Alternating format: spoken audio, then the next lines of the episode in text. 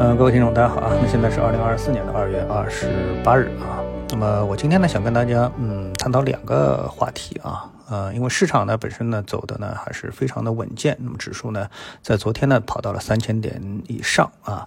那么可以说啊，整个市场当中，呃，目前踏空的人很多，那分两批啊，一批踏空，还有一批啊，尽管市场在不断的上涨，但是呢还没有解套。啊，这是两种不同的人群。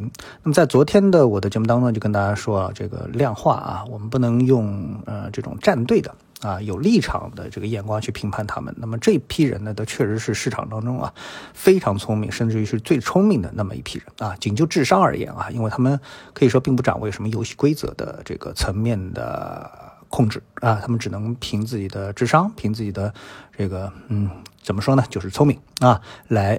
这个市场当中挣钱啊，那么这其实本身啊并无可厚非啊。如果说你不是自带立场的话，那其实可以更客观的去看待他们在这个市场当中的一个表现啊。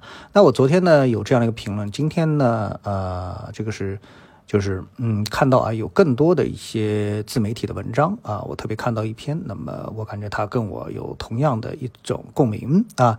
他的一个出发的角度呢，就是说呃这个量化啊。你是喊破了嗓子，他也不会买大盘股，那因为量化本身啊，我们说这种中性量化有它自己本身的一个策略，这个策略它不是这个叫什么主观。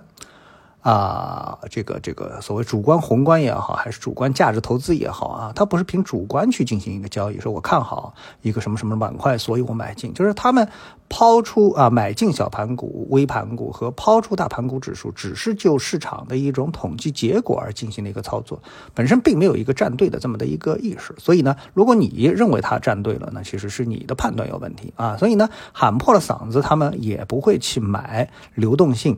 比较差的这个大盘股，因为没有办法实现他们的这种对冲的交易策略啊。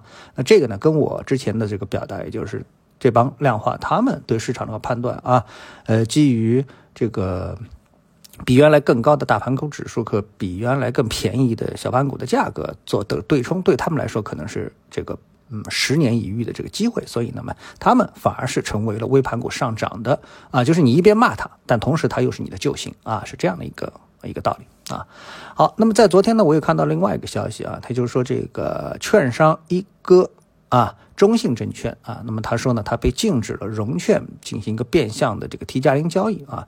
那大家都知道融券这个呢，也是呃这一轮市场下跌被大家所诟病的啊。每一次下跌，它其实都是找这么几个，要么是量化，要么是融券啊，要么是股指期货啊，总是呢找市场的这个交易工具。这一点我其实呢并不是特别的赞同啊。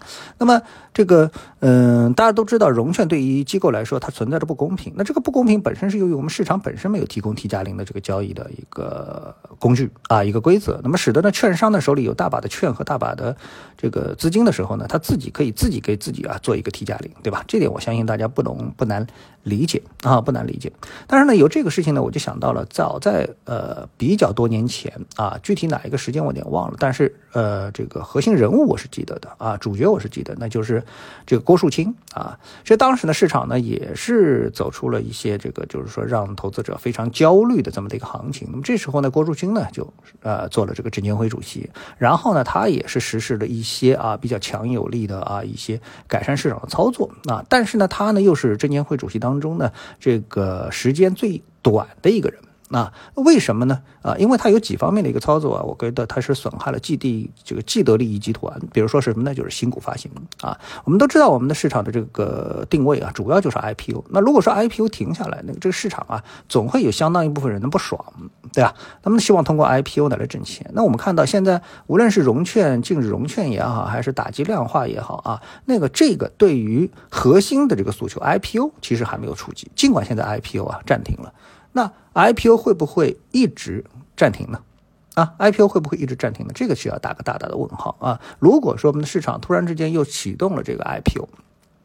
啊，那是不是就说我们这次的这个对整个市场的一种拯救行为啊，就会打一个大大的折扣呢？那我觉得这个市场的一个心理状态啊，就就不一定啊，因为我们这次诟病的最多的其实就是新股发行的这个频次太高啊。现在呢，没有一个具体的说法，就是新股发行接下来到底怎么搞？那是不是指数现在又回到三千点之上了，又重新恢复这个高频新股发行呢？这个要打一个大大的问号啊。那么这个呢，是我跟大家想说的另外的一个话题啊。那么最后呢，补充个话题呢，就是看到有一个新闻，这新闻是谈到什么呢？谈到这个日本的一个人口的出生率。啊，那这出生率的这个数字呢，也是非常的一个可怕啊。那么据说呢，这个数字呢是日本在今年啊，就是二零二三年啊统计的一个结果。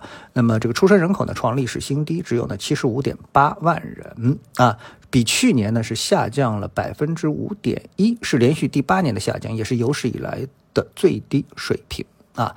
二零二三年日本的婚姻登记数量呢降至了五十万。以下，我觉得这数据啊，对我们中国来说呢，都还是有一些比较借鉴的一个意义啊。我们一方面呢，希望呢多生孩子；另外一方面呢，这个大学一毕业呢，就开始进入到失业的这个行列。这两者之间，我觉得才是目前啊最大的一个矛盾。这个问题怎么解决？啊，这个问题怎么解决？我觉得是比较当务之急的。就是，呃，你毕业了没工作，那么既然如此，你干嘛要把他生下来呢？因为你生下来就。就经过了这么多年的投资之后，你最后学好了之后，你最后还是失业，那，那你对这个社会的贡献到底是什么呢？对吧？啊，作为一个人的贡献到底是什么呢？如果说我们说劳动是最大的贡献，那没地方劳动，你说他怎么贡献于这个社会呢？啊，对不对？啊，好，我觉得这是一个最大的矛盾啊。好，谢谢各位收听，我们下次节目时间再见。